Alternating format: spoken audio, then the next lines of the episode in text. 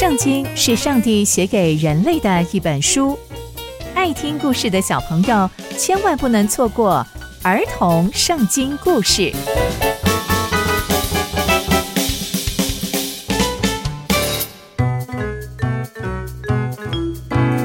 各位亲爱的大朋友、小朋友们，大家好，我是佩珊姐姐。小朋友们，今天佩珊姐姐要跟大家分享的故事是立耶罗波安做以色列的王。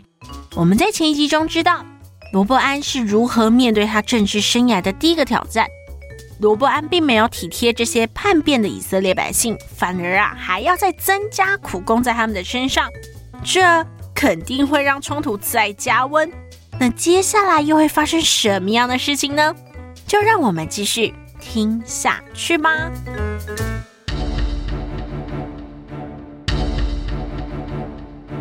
以色列百姓啊，看到罗伯安不肯听从他们的请求，他就说：“罗伯安，我们对你实在是太失望了。我问你，我们在大卫的家里面有什么福分吗？没有。我们有产业吗？也没有。我们要回到我们自己的家去了。唉，我们真是对你太失望了。”讲完这些话，以色列人就回到他们自己的家里去了。不过啊，住在犹大各城的以色列百姓，罗波安还是做他们的王，这就应验了上帝呀、啊，要使罗波安只成为一个支派的王。接着呢，又会发生什么事情呢？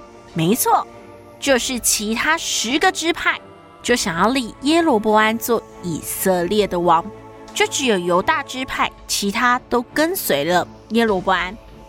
罗波安知道这个消息之后呢，他就来到了耶路撒冷，他就召集了犹大全家，还有便雅悯支派精选的战士哦，有十八万人。他决定啊，要把其他十个支派夺回来。他觉得这些人怎么可以背叛我呢？真是太过分了。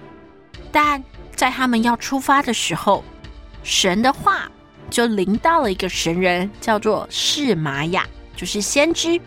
上帝的话就临到这个先知，跟他说：“你去告诉所罗门王的儿子，就是罗波安，还有犹大全家跟便雅悯，还有其他所有的百姓说，上帝说你们不可以上去，你们不可以跟你们的兄弟以色列人征战，你们都回去吧，因为这件事情是我做的。”这一位先知呢，就照着上帝的话，告诉了所有以色列百姓。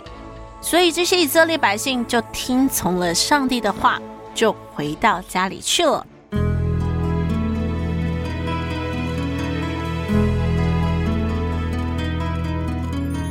从今天的故事，以色列民知道罗波安的做法跟回复之后，都非常非常的失望，因而拥戴了耶罗波安成为新的十个支派的以色列王。